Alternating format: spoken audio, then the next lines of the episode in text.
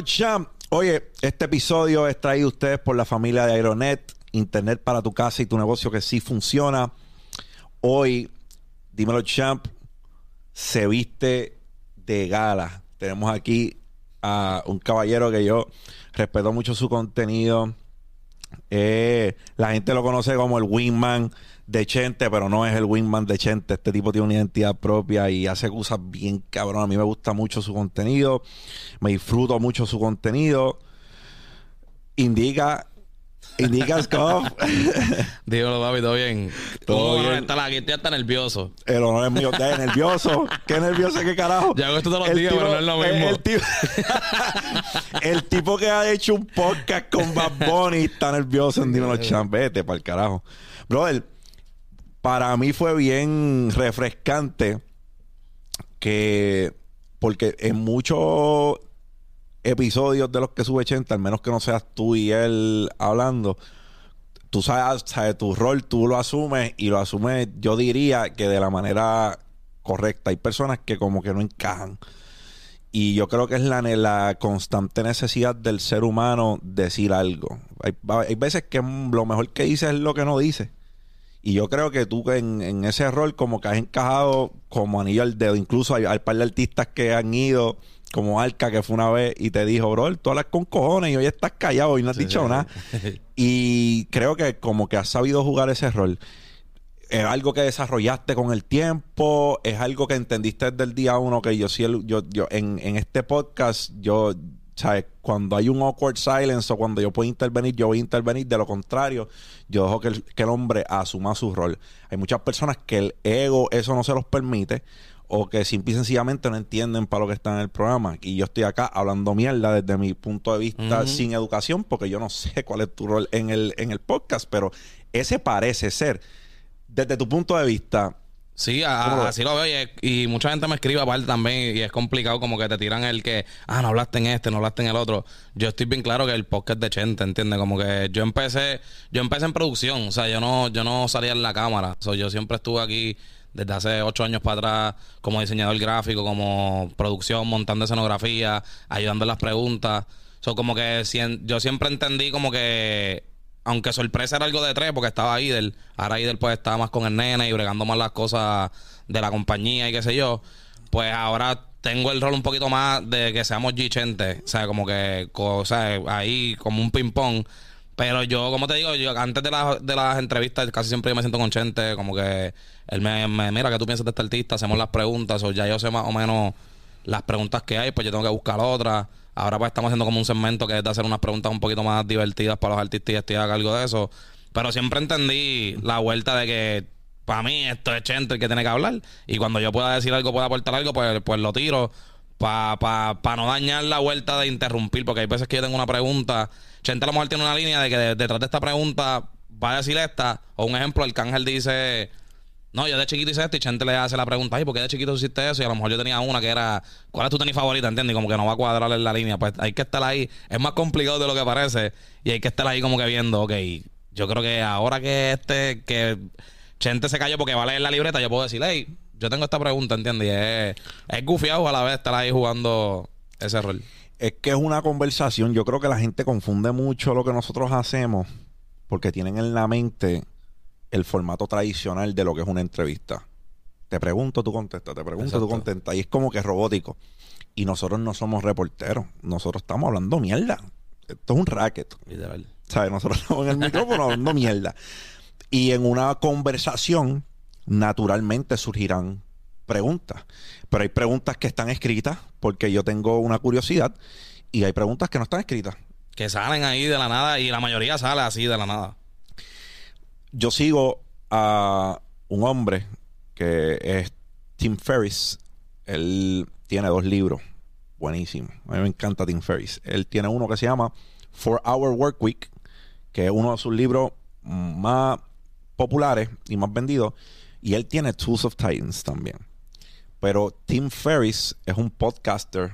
De lo- o sea, te estoy hablando de un tipo que tuvo un podcast con Mark Zuckerberg de Facebook. Más nada, te- o sea, de- con decirte el nombre de la gente que él lleva a su podcast, eso es todo lo que, lo que tengo que decir de él. pues bien interesante. En los podcasts de él, o sea, son podcasts de a veces dos horas y pico.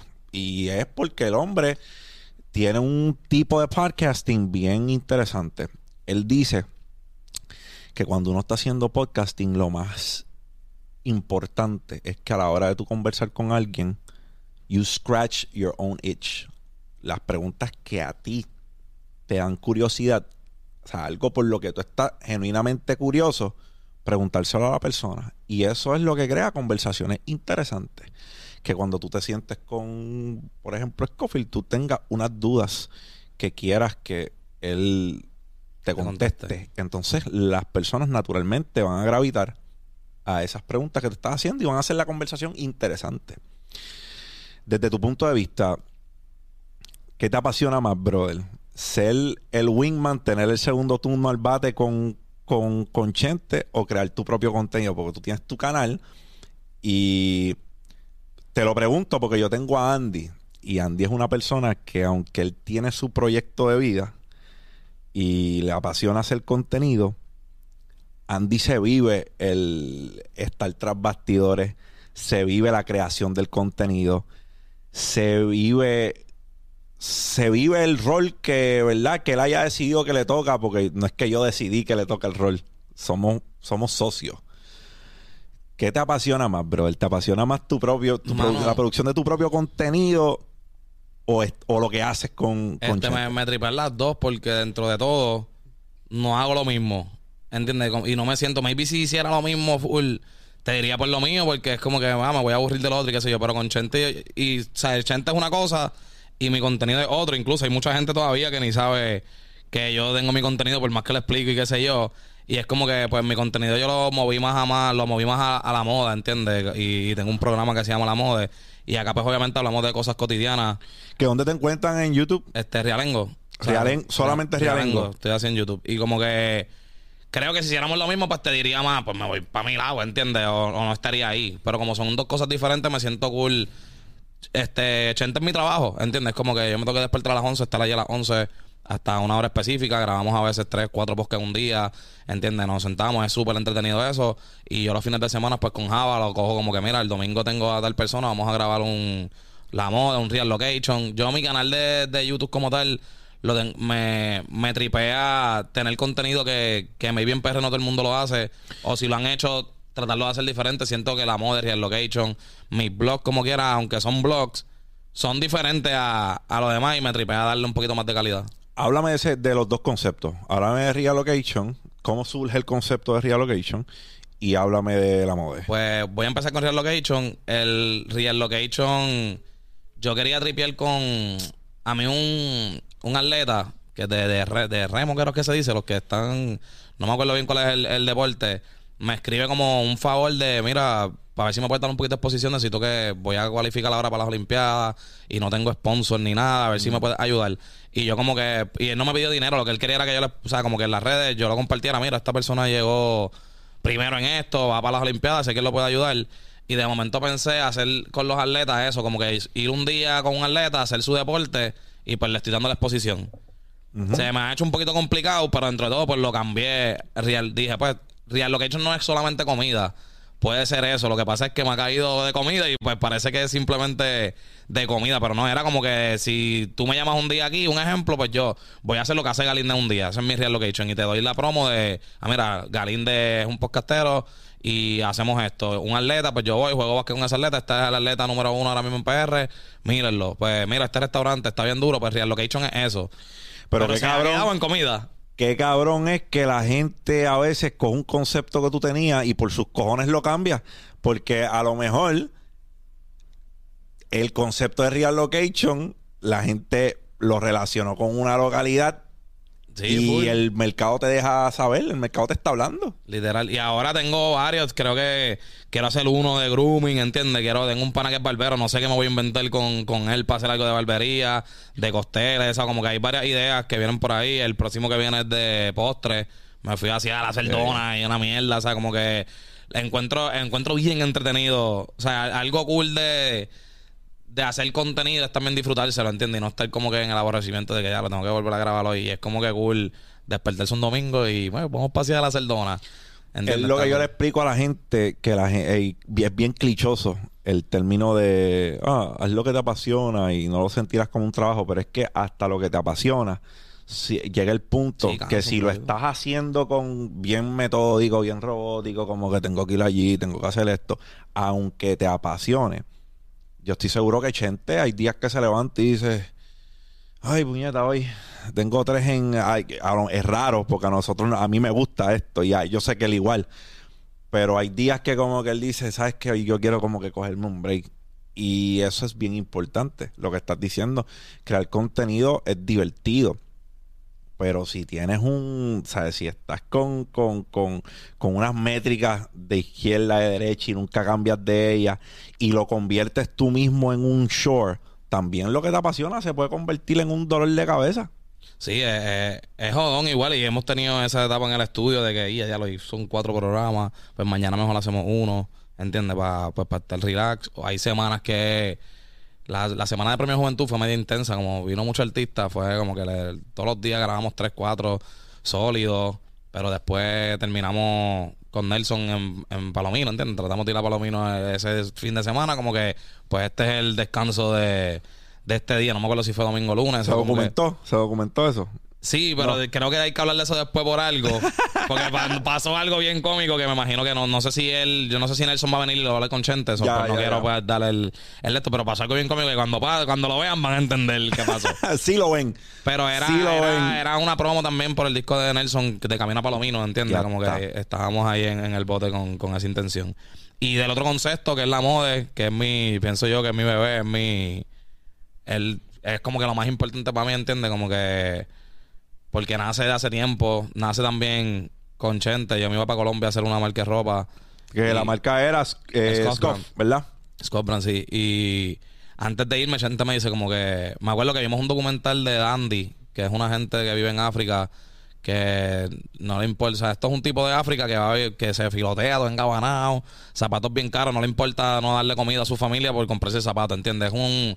Es algo bien fuerte. ¿Cómo Y- se llama? Dandy, se le dicen Dandy. Dandy, ajá. Y tú los ves y, y el contraste es bien cabrón porque ves el barrio pobre, pero el pan engabanado todo violeta con la corbata anaranjada, los zapatos de 500 pesos, un sombrero rojo. Pasando hambre Cuando un la foto, tú dices, ah, diablete, o sea, y, y de ahí en una entrevista, en el documental, una entrevista a uno de ellos, como que creo que unos zapatos le costaba lo que le podía costar, maybe un, o sea, una cuadra allí para esto, pero pues el pana, y viendo ese documental random, como que gente me dice, loco, un programa de moda, no sé, le pones dandillo, como que no sé qué carajo hacerle. Incluso hice dos sin nombre, ¿sabes? Como que no tenía nombre el programa. El primero fue hablando de la evolución de Bad Bunny en la ropa y de Westbrook y qué sé yo. Otro hablé de algo de de Puff Daddy, qué sé yo, hasta que encontré el nombre gracias a Jonathan. Jonathan tenía una idea de, de llamarle la moda a, a algo que también era con Nelson.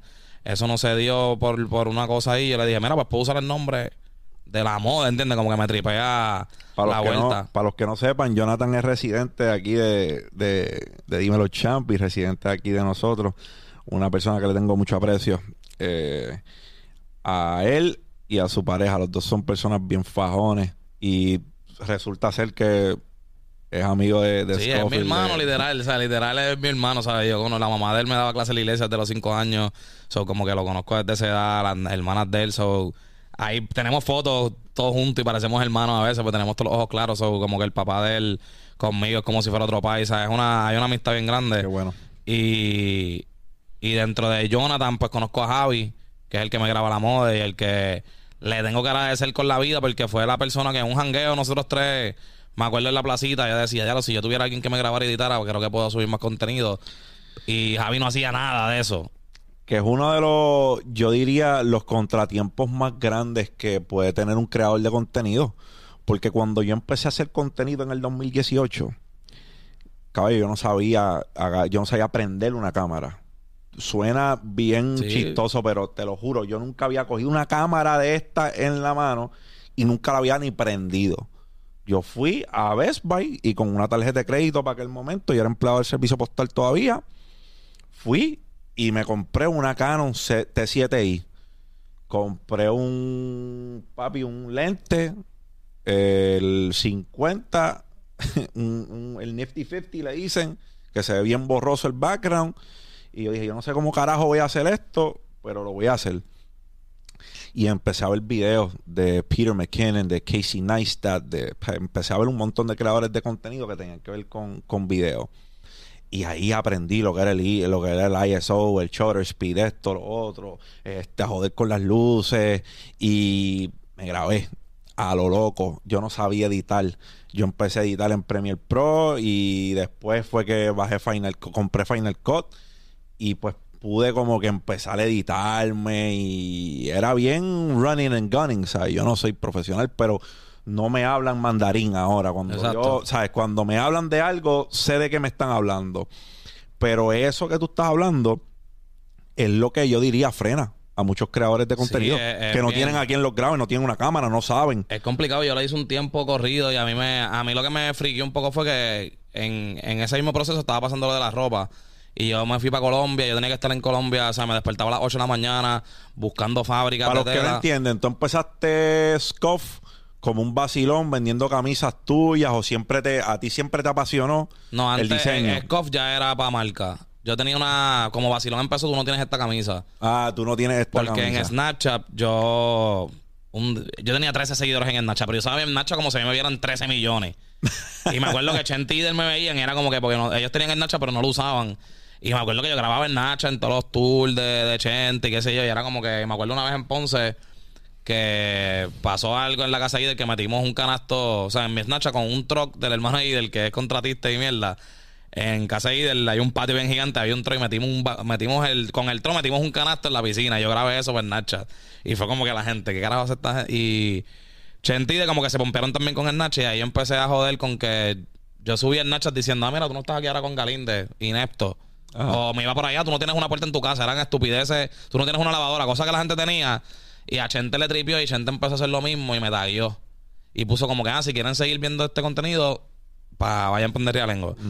Este, y ahí en Nacha crece un montón. Yo te lo juro, yo pienso que yo, Chente y del fuimos de los primeros en PR. En tener- de maybe en- tener, claro, que tú veías y habían 30 mil views en el Nacha, era bien loco. Y, y pues de ahí sale tú no tienes esta camisa. Y yo cogí el gancho como para hacer ticheres y funcionó.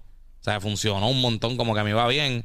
Ya estaba pegado, pega algo y saca merch y olvídate. Y me fue súper bien. Me acuerdo, hice una de Santurce, hice una de, de una gira de Chente también, hice una de Rey Barreto, como que el nombre de Ray-Ban, las gafas, el logo que parecía Rey Barreto, que era para el cumpleaños de mi papá, pero papi se la puso y todo el mundo la quería. Y era como que, pues, vamos a hacer esto. Y de ahí pasa María. Y empezamos nosotros, yo, Chente Idel y el Corillo, empezamos a hacer como, hicimos como una fundación de recoger comida y nos íbamos para los pueblos que no había llegado gente todavía a llevarle comida a la gente. Y en ese momento escribo una, me llama una persona como sin señal ni nada, como que le interesaba hacer una compra. Cuando esa persona la conozco, este, como una hora, para ese tiempo yo tenía pareja y mi pareja llegaba como una hora y yo no me quería ir porque la señal estaba mala. Y como que le dije a la persona, mira, pues no nos podemos ir hasta las dos porque mi pareja pues va a venir por ahí. Y en esa conversación yo le cuento a la persona lo mismo que te conté a ti de, de las camisas. Y esta persona pues tenía conocimiento de fábricas en Colombia porque vivió como 10 años allá y qué sé yo.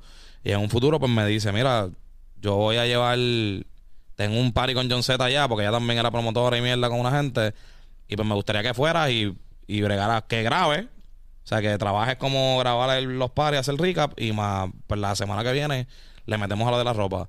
Y ahí empezó lo que era Scott como tal. O sea, yo me senté en un par de meses como que dije ya lo que hago, hablé con un pana, no sé por qué yo no puedo hacer, yo hago logos y mierda, pero para mí no los puedo hacer, no, no me salen, como que le di la idea a un pana, me hicieron el logo de Scoff y mis nervios eran tantos de crear algo tan cabrón que no me salía nada. Y tres días antes de irme para Colombia, yo hice como 30 diseños. O sea, como tres días antes de. Parece el. El deadline fue tanto de que yo, diablo, yo tengo que irme. Y ella me preguntaba, ¿tienes diseño? Y yo, sí, sí. Yo no tenía nada. O sea, literalmente nada. Ni una t-shirt con el scoff, nada. Y tres días antes me senté y le di duro y salieron 30 diseños que para mí estaban súper cabrones. Que, que, que llegaron a salir en, por, por un ratito porque después hubo un problema. Pero fue una etapa cabrona. O sea, para mí fue una etapa. Para el que de aprender. desconoce, yo tengo un poco de background de, de la, de la historia de Scoff, pero eh, cuento largo corto, te sentaste con unos inversionistas, los inversionistas pues hicieron lo de ellos, habían letras pequeñas en el contrato y terminaron básicamente apropiándose de la marca Sí, y completamente. eh, básicamente se apropiaron de la marca y todas tus ideas como que no, ¿sabes? Terminó siendo algo más motivado por el dinero que por la creatividad y ahí es donde tú decides desligarte de lo que era la Sí, marca. fue- ¿Qué tan cerca o lejos estoy de lo que de lo que super cerca fue, fue un peo y. Y fue bien fuerte para mí. Fue un momento bien gris en mi vida. Como que, que yo la pasé mal porque era. O sea, yo estaba yo vi mi sueño hacerse, ¿entiendes? Como que el sueño que yo tenía de crear una marca. Y con todo eso, a pesar de, la- de que la persona fue. tenía intenciones malas, yo siempre agradezco al principio.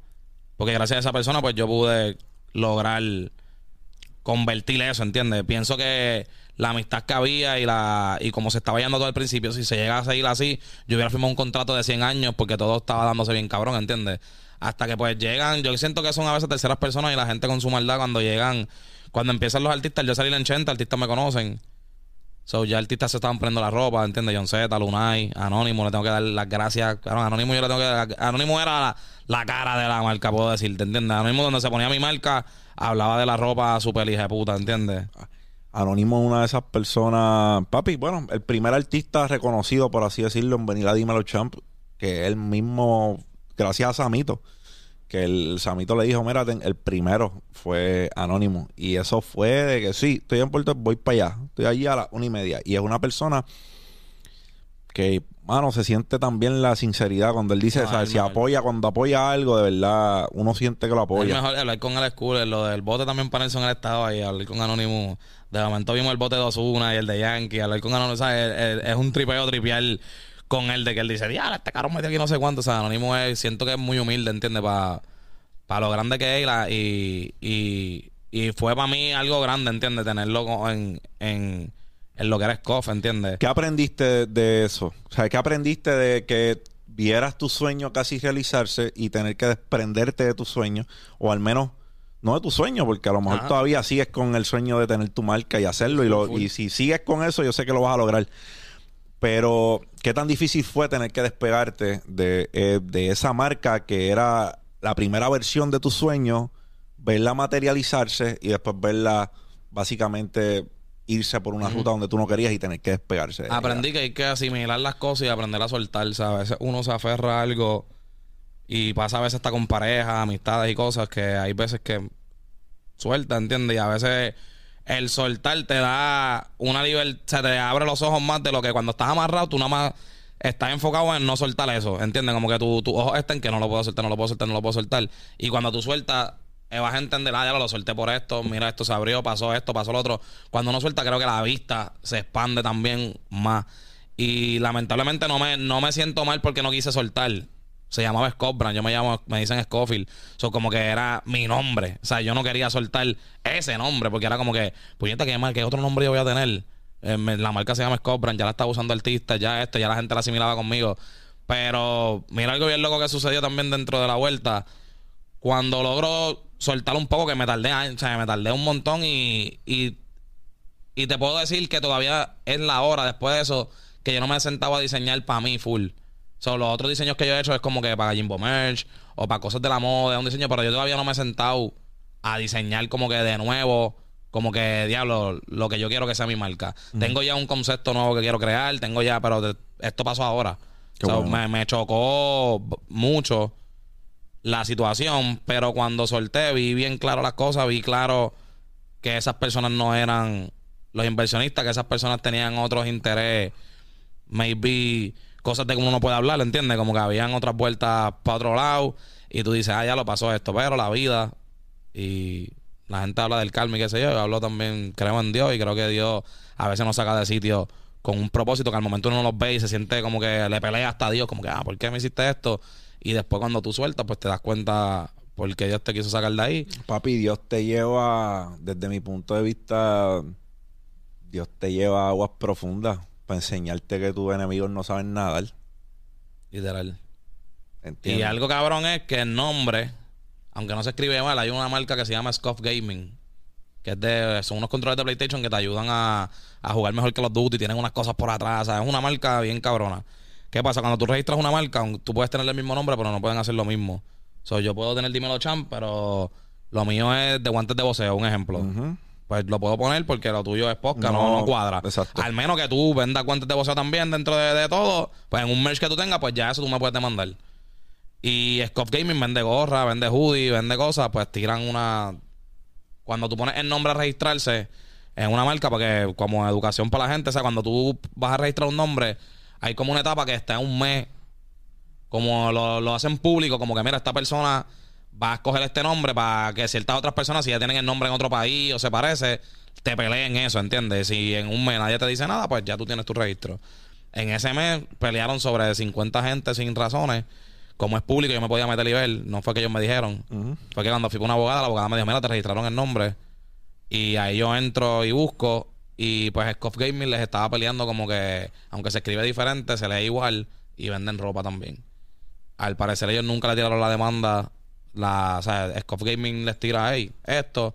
Un cesi de cista. Exacto. No era ni un cesi de cita, era como que ellos tenían, tú tenías, en un mes, el abogado de ella tenía que Responder. responder. No respondieron, pues todo se cayó. ¿Entiendes? Que a última hora no hicieron nada con la marca. Este, por un lado dije, pues mira, qué bueno, aunque el Scoff era mi nombre, a lo mejor esto me pudo haber pasado a mí en un futuro cuando la marca estuviera más cabrona y, Y- una demanda y tener que borrarlo todo. Y so- nadie demanda cuando las cosas están arrancando, en- pa. Y, El mundo demanda cuando yo, ya la y yo dije, ok, este era el propósito, ¿entiendes? No. Y dentro del propósito, a veces uno dice, ah, pero eso podía haber pasado sin que me pasara nada malo. Pero dentro de lo malo aprendí, ¿entiendes? Dentro de lo malo ahora estoy más arisco, dentro de lo malo ahora sé que hay que leer un contrato mejor. Dentro de lo malo sé que por más amistad que sea, el contrato hay que leerlo. Y me importa un carajo que sean mi mejor amigo. Si este es el contrato, lo vamos a hacer de que los dos estemos bien. Pero, ah, estamos de acuerdo, firmamos. Pero eso de que. A mí me encanta la palabra, pero con esto aprendí de que, wow, no Papi, se si puede. Hay, hay personas que no honran un contrato escrito, o sea, se enlazan con algo que está escrito en un papel. A mí me enseñaron que los contratos se hicieron para cumplirse. Hay cabrones que parece que el mensaje les llegó al revés. Los contratos son para romperse. y si no tienen palabra con, un- con algo que es legally binding, ¿qué carajo van a tener palabra sin un contrato? O sea, la primera estafa que yo cojo de 35 mil dólares fue en producción de eventos. Y fue un préstamo que yo cogí para hacer la producción de esos eventos. Esa rata de dos patas todavía está por ahí. ¿Entiendes? Y ojalá y te hayan servido para algo. Pero lo que te digo es, había un contrato. Y no solo había un contrato, había un contrato en el cual él se comprometía a devolverme el capital con un 20% de retorno. Y a veces es más difícil hacer que estos contratos se curan. A veces en honorario hay que pagar más a veces de lo que te deben. Cabrón, yo no le voy a pagar 50 mil pesos a un abogado porque me recupere 35. Sí, es una estupidez. A mí me pasó cuando yo fui para la abogada, yo podía pelear un montón de cosas. Y qué bueno lo que no lo hice, porque después pasó esto de lo de Scope Gaming. Porque yo tenía un montón de evidencia que la abogada me decía, tú ganas. Pero nada más conmigo, nos vamos a. Estamos un año peleando esto. Si la otra persona sabe que va a perder y tiene chavo, le va, lo va a seguir estirando porque ya tiene chavo para que tú te pilles o no te conviene. Con los, conmigo nada más van a ser 20 mil, me dijo, adelante. Y siendo buena, son 20 mil. Con 20 mil tú tienes un budget para hacer más ticheras y mierda, ¿entiendes? Como que mejor úsalo para hacer otra marca. So, la abogada mismo me tiró esa vuelta y le doy gracias a Dios de una abogada que me dijera eso, ¿entiendes? Porque otro hubiera dicho, "Eh, dale, yo hablé como con tres y los tres fueron bien cool conmigo y tengo que darle también crédito a, al que me iba a hacer la pasarela. Fue alguien que bregó conmigo bien cabrón, ¿sabes? En cuestión de conseguirme abogados también y como que mira, que, que, que necesitas y qué sé yo, fue alguien que, que tengo que agradecerle y que siento que fueron personas que Dios puso en el camino como que, mira, estás jodido ahora mismo, pero te tengo gente todavía que, que te pueden ayudar. Pero para mí lo de la pasarela también fue bien. Ah, yo quería. Yo tengo. Con mis proyectos, me gusta hacer cosas grandes que a veces yo digo, "Ya, en verdad me estoy yendo a lo loco. Como que yo no sé si. si No sé si puedo. yo no sé si puedo hacer esto, pero yo no quiero que mi pasarela sea una mierda, ¿entendí? Mi concepto con Scotland, no sé, Victoria Secret tenía una pasarela al año. Ese era mi concepto en PR. Son mi pasarela iba a ser en el Ambassador. Con unas pantallas de puta, con un concepto bien cabrón, que no lo quiero ni decir porque no lo quiero, lo quiero hacer. Todavía creo que funciona con cualquier otra marca que haga. Y ese plan también lo quiero aplicar a la moda, ¿entiendes? La moda yo pienso que, que tiene un, un futuro cabrón en, en exponer a talentos nuevos aquí en PR Y ahora mismo, pues me gustaría. No es que le tenga un hate a San Juan Moda, ¿entiendes? No es que lo odio ni nada, pero siento que San Juan Moda no, no representa la moda en PR, ¿entiendes? Como que es San Juan Moda, pero es un monopolio de la misma gente todos los años, ¿entiendes? Y como que no es ni tiradera ni nada, es como un consejo a que abran su Instagram. Creo que hay un montón de jóvenes nuevos que se merecen una pasarela ahí. Aunque sea, sé que lo, lo están exponiendo ahora, pero pienso que debe haber un día o debe haber una colección entera de San Juan Moda que sea de chamaquitos nuevos, ¿entiendes? Que no sean los mismos diseñadores de todos los años. Y pienso que quiero hacer eso con la moda, ¿entiendes? De, ¿Tienes un top, tienes un top 3 de, De- diseñadores o creadores? sí, en PR. Digo, ¿no? si tienes más de top 3 Sí, un top en, 5. P- en PR hay, hay varios, pero yo por lo menos a los... A los tengo tres genios para mí, ¿entiendes? No lo estoy diciendo en, en orden, pero hermano mío que lo quiero con el alma, este Octavio. Octavio West. Caballo, caballo, caballo. Este, y voy a explicar por qué para mí son genios, ¿entiendes? Tengo a Urban Nature, que es el chamaquito que el último que entrevisté en la moda, y Vendali. Vendali para mí es el más, quizás el, el, el, lo que la gente conoce más como un high fashion, ¿entiendes? O esta vuelta de ver a alguien de hacer ropa bien rara.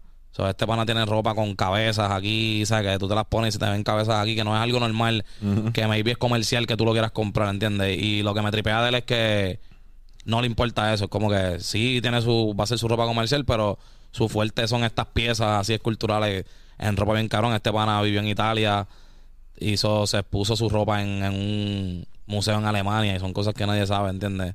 Y es como, Wow. es, es una bestia, ¿sabes? Para mí, Octavio es otro normal, ¿entiendes? Creo que Octavio, yo veo a Octavio, Calvin Klein fue el primero que puso los maones en pasarela. Y yo siento que Octavio, no es que sea un Calvin Klein, pero siento que Octavio tiene la pieza del mahón tan, es como si... Mangau. No, es como si fuera el, el no sé si tuviste Pirates Caribbean, que cuando están pegados a la pared ya del bote que está, yo siento que Octavio es eso en el mahón y algo cabrón de Octavio es que tú le puedes dar un sombrero para que te haga un mahón y el mahón sigue siendo funcional y la gente no se da cuenta de eso de él. Sueltas una máscara, pero la máscara todavía tiene bolsillo, tiene el botón y tiene zipper. So, sigue teniendo la función del mahón, que es una máscara. Si te haces un jaque al revés o qué sé yo, todo funciona todavía como un mahón y no sé cómo carajo él sabe meterle en los patrones la vuelta. Yo lo entrevisté y él me dice que a veces no hace patrones, él lo hace todo de, de una, ¿entiendes? Y eso es, cabrón, eso no es normal. Eso no es normal. Y Urban Nature, que es un chamaco que ahora mismo está trayendo lo que es los Transforma o la PR, que es un mahón que se convierte en cuatro piezas.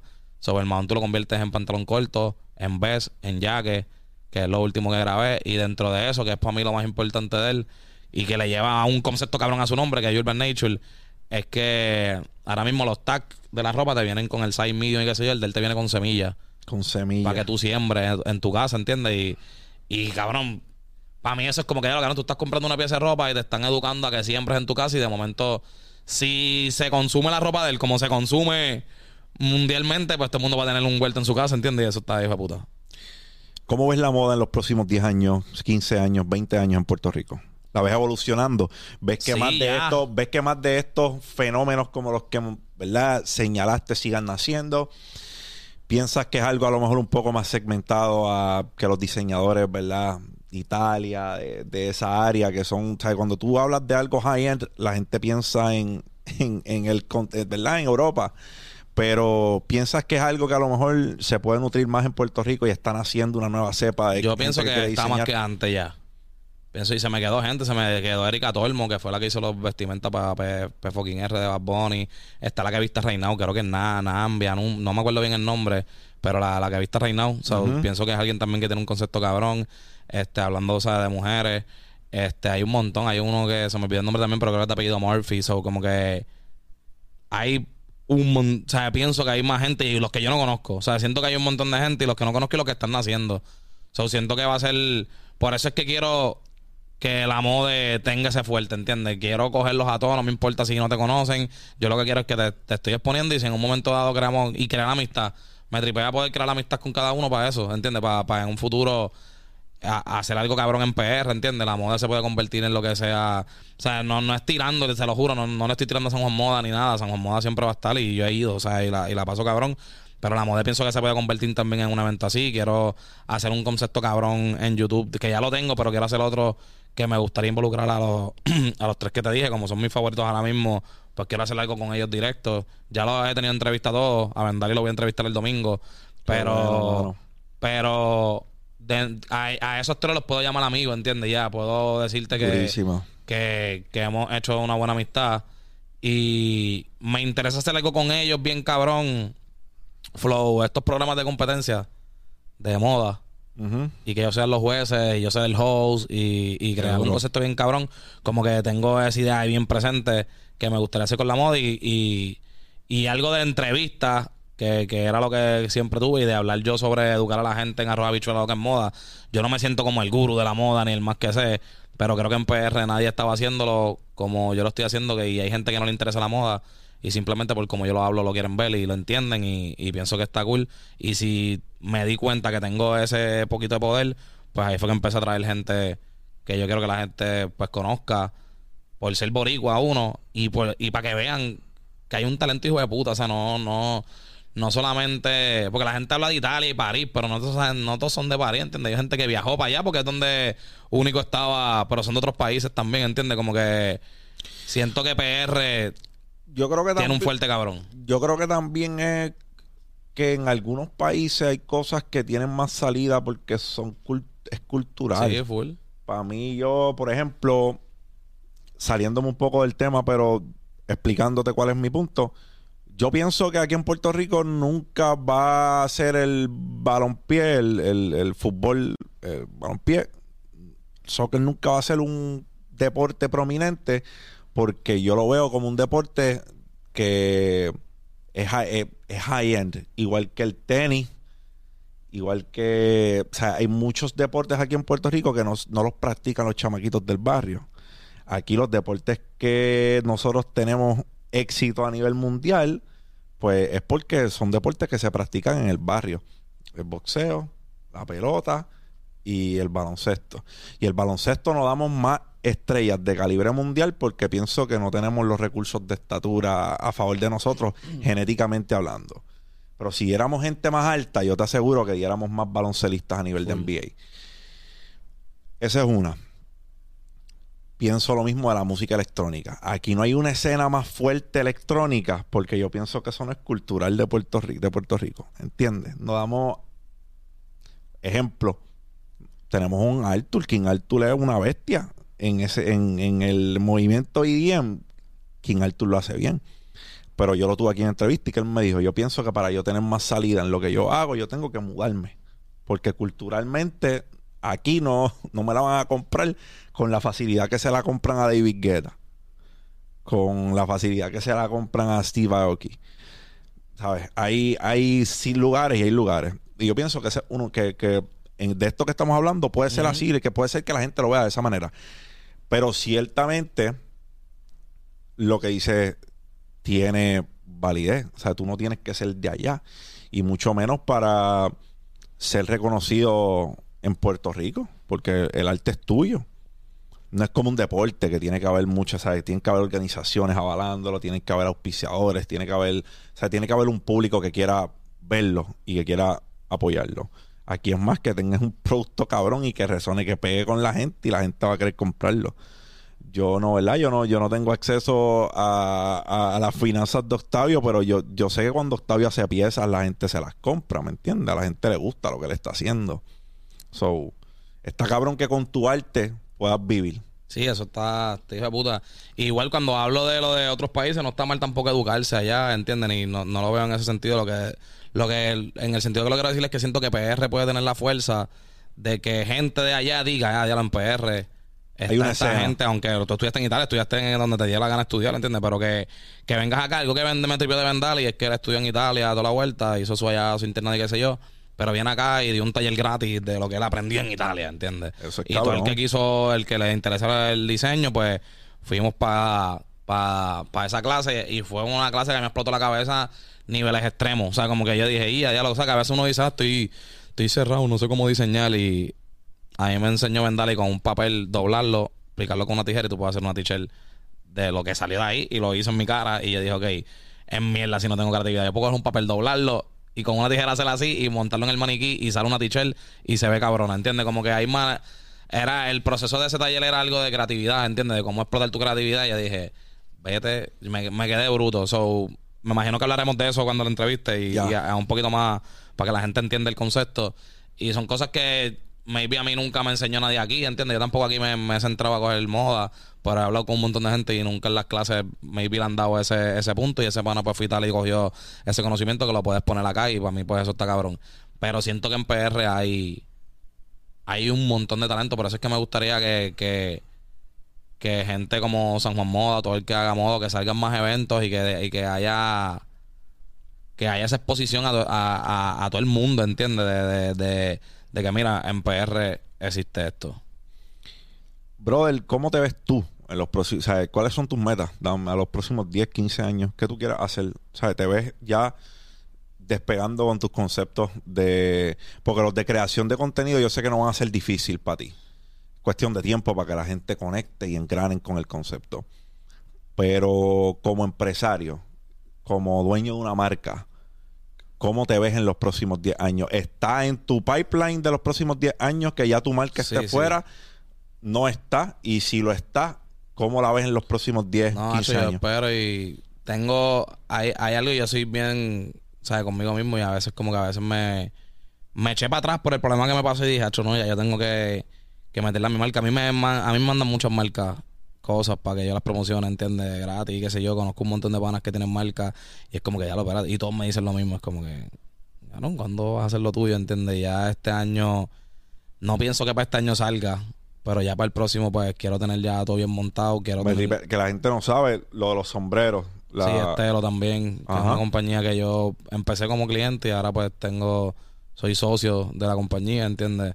Y parte también está en diseñar sombreros con ellos, está el, el, el crecer una marca que tengo el nombre ahí, bajo, bajo ese nombre me gustaría hacer un concepto bien, bien caro, pero de aquí a años espero estar, ¿sabes? Súper, que yo sea el Kanye PR si, si, si quiero. amén, amén, que- amén, amén. como que estar en esa vuelta. Quiero hacer, me gustaría hacer mi propia silueta de tenis. Es algo que tengo bien planeado. Duro. Que lo veo bien complicado en el sentido que no sé todavía cómo hacerlo, pero me interesa tener mi propia silueta de tenis y, y hacer algo súper A mí me cabrón. encanta el flow de diseñar tenis de diablo y se me va el nombre. Siempre me pasa la misma mierda. Fuck. Él tiene. Él tiene una tenis que es como. Yo diría que es como. Como corduroy, como. Se me olvida. Y es una Air Max. I'll find out. Ah, sí, Sean Waterspoon creo que se llama. Sean Wotherspoon, mano, me encanta cómo diseña él. Él es un duro. Me gusta también Joe Fresh Goods, lo que ha hecho con, con New Balance. So, mano, la, la silueta está súper cabrón. No, es algo que yo siempre he querido, antes de que ahora hay- hayan tanto bootleg y vuelta, y que está cabrón ese, o sea, que, que en PR estemos envueltos todo, todo el mundo en la moda, pero la silueta de una propia tenis en 10 años me gustaría tenerla y que sea algo que llame mucho la atención.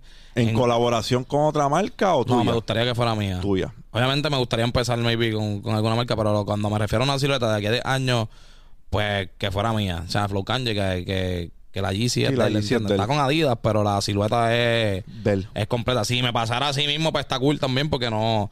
Pero me tripearía que fuera todo solo, ¿sabes? Pero si no, pues como se dé. Pero es la, la vuelta, obviamente lo de la marca, lo de lo que hablé de la moda, ¿entiendes? Sé que es contenido, pero me gustaría sacarlo también un poco de lo que es YouTube y traerlo un poco más físico para apoyar a los nuevos talentos, ¿entiendes? Quiero, quiero tener esta, esta la vuelta de apoyar a, a los raperos, ¿entiendes? Que, que hay gente que lo hace siento que nadie lo está haciendo con la moda en PR. Mucha gente no conoce tantos artistas y a veces tú vas a, o sea, a, pop-up que hacen y cosas y tú ves, "Diablo, este tipo le mete bien duro y yo no sabía de él, entendí el otro. Pues me gustaría hacer un, un evento en algún momento que, que fuera anual, ¿entiendes? Donde se pongan nuevos talentos. Brother, para mí, de verdad, que ¿qué te puedo decir? Te puedo decir, mira, vale- varias cosas. De una persona que ha tratado tantas cosas que no le han salido. Te digo yo que me costó mucho. Me costó soltarla. Me costó aprender cuáles eran las lecciones que venían detrás de eso. Me costó perder todo el dinero que perdí.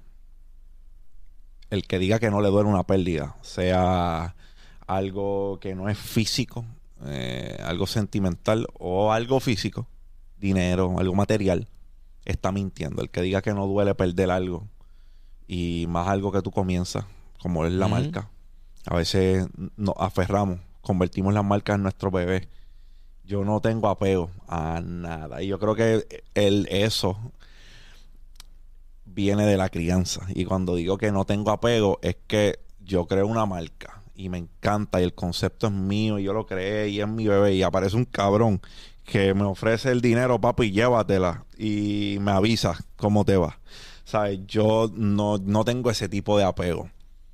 Igual soy con el dinero. Yo con el dinero, mi dinero es ficha en el tablero. Yo veo la vida como un, eh, un juego de mesa. Y el dinero son mis fichas para jugar en ese juego de mesa. Así lo veo desde bien pequeño. Ese es mi edge. Hay personas que cogen los 20 pesos y los abrazan y quieren tener los 20 pesos porque este es mi bebé y yo lo hice. Ah, ah. Para mí son, yo sé que voy a perder, pero sé que voy a ganar. Sé que cada vez que pierdo me acerco más a un palo. Y de eso trata. So, mi consejo para ti, brother, sería número uno, que qué bueno que ya lo superaste, qué bueno que ya lo soltaste, que qué bueno que te salió mal. Suena medio cabrón, Sí, sí. pero qué bueno. Porque yo prefiero que tuviese pasado en aquel entonces y ya tú tienes la experiencia hoy, tienes más exposición hoy, tienes más recursos hoy y puedes hacer algo más cabrón hoy y aprendiste de esa situación. Hay un Alexis Díaz que si tú no lo sabes tenía una marca de ropa y también tuvo un problema con sus inversionistas y abandonó. Y Alexis Díaz, para el que no lo sepa, es uno de los muralistas más cabrones del mundo, no de Puerto Rico, Sí, del mundo. Alexis bestia. Díaz es un animal. Así que imagínate los diseños de Alexis Díaz en prendas de ropa. Más nada te voy a decir. Alexis Díaz es un genio. Y a él también le pasó, ¿entiendes? Le pasó que diseñó una tenis para la Adidas que era una peste de tenis. Era una, eh, estaba pasando cuando pasó lo de Ricky, que lo de Ricky renuncia. Y Adidas pensó que era demasiado polarizante el diseño, porque estaba el guaraguao y el pitirre. Y eh, eh, la tenis venía hasta envuelta en una hoja de plátano. Bro, bueno, bro, una, una pieza, una obra de un arte concepto cabrón. Cabroncísimo. Y le dijeron que no, porque era demasiado político. Igual cuando pintó el Museo de Arte. El diseño del Museo de Arte de Alexis básicamente es anticolonia, brother. Y le pusieron 20 peros. Y Alexis dijo, si no puede ser esto, no lo voy a hacer. So, eh, te lo digo para que veas que no solo pasa, no, o sea, le pasa a mucha gente, brother. A mí me pasó, a mí me tocó perder mucho dinero. Me tocó perder mucho dinero. En producción de eventos perdí mucho dinero. En la música perdí mucho dinero. No, yo no sé si te lo he comentado, pero mi primer business venture fue una casa disquera. Y perdí mucho dinero. Todos mis ahorros los perdí. Yo me fui al ejército para tener dinero, para tener capital, para poder costear la inversión que era de mi casa disquera. Suena sencillo, pero en, o yo arriesgué mi vida por lo que full. era mi sueño, ¿entiendes? Le vendí al diablo. O sea, yo fui a donde reclutaba el papi y me voy. ¿Cuánto es? Que me tocan tanto, dámelo. Que eso es lo que necesito. So, qué bueno que tuviste esa experiencia. Qué bueno que te han formado, que te han moldeado en lo que eres hoy. Auguro mucho éxito porque Gracias. sé que ya tienes el conocimiento que a lo mejor en aquel entonces te faltaba. Sigue dándole a la creación de contenido, no es fácil, pero el paradigma está cambiando y yo creo que todos lo pueden ver. Los medios tradicionales han perdido mucho terreno. Yo los veo más como validación que exposición. O sea, yo veo las noticias hoy, la gente te valida. Si fuiste a las noticias, te vieron en las noticias, funciona para eso. Funciona para que cojas la foto o cojas el clip y lo pongas en tus redes sociales. Salí en las noticias. Está cabrón. Porque antes era, si no sales en medios tradicionales, no tienes exposición. Eso cambió. Y va, va a tomar tiempo que lo entiendan, pero va cambiando a eso. So, las redes sociales son tu herramienta. Un consejo que te voy a dar, y yo sé que es difícil, y yo sé que pues tienes el hurdle de que te gusta hacer tu contenido con la calidad que te gusta hacerlo y sacarlo como es. Yo diría que lo que, lo que te falta a ti para seguir creciendo es volumen. Sí. Eso diría yo. No sacrifiques calidad por volumen. No, no quiero que el, no quiero que malentiendas lo que, Mm. lo que te estoy diciendo, ¿sabes? No es que hagas más con menos calidad. Pero si le puedes subir el volumen, mejor. Sí, sería un. Porque ya tienes la, ya tienes el ojo encima. Cabrón sería que pudieras duplicar. Que yo creo que ahí es donde Chente y Molusco Sí, se separan del resto porque ellos tienen el, la plataforma, pero tienen el volumen también. Y eso les ayuda. Hasta el sol de hoy, ya mismo vamos, en septiembre cumplimos un año de que empezó eh, Dímelo Champ y empezamos a hacer esto. Para aquel entonces, después de yo haber ido a Chente y eso, yo cogí como 1800 suscriptores en, en YouTube. Y hoy es una plataforma de casi 50 mil suscriptores y eso se debe al volumen. Se debe en parte a que Chente me retara en una comida que tuvimos. me, me dijo, ¿cuántas veces vas a subir en semana? Yo le dije cinco y me dijo, "Mm, vamos a ver. y en efecto estamos subiendo seis veces en semana. Y eso es algo que a mí me, yo, me enorgullece porque yo cuando doy palabra de algo, y a mí si en algo no me puedo meter las cabras al correr, es en lo fajón. Vamos a meter mano hasta que el corazón se guaye. Y para el que lo dude, yo represento a Gallimbo porque Gallimbo, yo vivo en, yo vivo con un agradecimiento de Chente porque porque no haber sido, yo vivo con un agradecimiento de él porque de no haber sido por su plataforma, yo no hubiese tenido ojos encima. Y gracias a los ojos que puso encima Chente, José Galinde está en, en el ojo de, de muchas personas porque yo hice lo que yo tenía que hacer después de estar ahí. Hay personas que van Exacto. donde Chente y se mueren después de ir porque el- no eh, su plataforma es un empujón. Y depende de ti lo que tú hagas después de estar allí. Pero en mi caso, es evidente que los ojos que él puso encima eh, transmutaron en, en- en- en que mi plataforma también cogiera auge. Y yo eso nunca lo voy a olvidar, porque yo no hago esto por dinero. Yo hago esto porque me gusta. Este es mi hobby, este es mi, pasapi- este es mi pasatiempo. Mi dinero yo lo hago de mis negocios. Pero este es mi pasatiempo y si no fuera por Chente, yo creo que esto no sería lo que es. Y tengo que reconocer que veo en ti la capacidad de, brother, de disfrutarte tu rol, de gozarte tu rol y un potencial súper cabrón. Que la gente sepa que este no es el wingman de Chente, este es Cofield, ¿sabes? Tienes tu identidad y tienes una misión súper cabrona. Y va a llegar lejos, brother. Esta es tu no, casa. Gracias, gracias, en verdad. Y que venga de ti también. Yo siempre hablo con Jonathan, ¿sabes? Como que tú eres una persona que uno habla contigo y es como que, espérate, uno sale... o sea, si uno puede estar encabronado, habla contigo y de momento uno va por ahí en el carro, espérate, tengo que hacer esto mejor y qué sé yo, porque tiene, tiene ese... Tiene ese poder, cabrón, que no estés hablando ni de... De, de, de ese... De un tema específico o algo que uno necesitara escuchar. Y, y es cool, o sea, no todo el mundo tiene...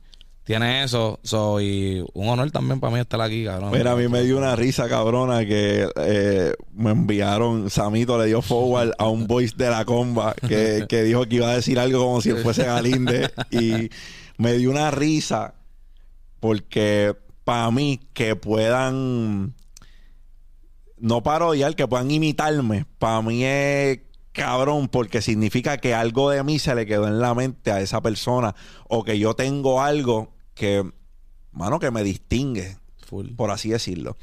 So, a mí, para mí fue, para mí un honor, yo se lo dije a Combate y ya, eres un cabrón, porque eso se me quedó en la mente y me reí con cojones y además de reírme, digo, wow, algo a lo mejor se está quedando en la, en la mente de la gente de lo que yo hago.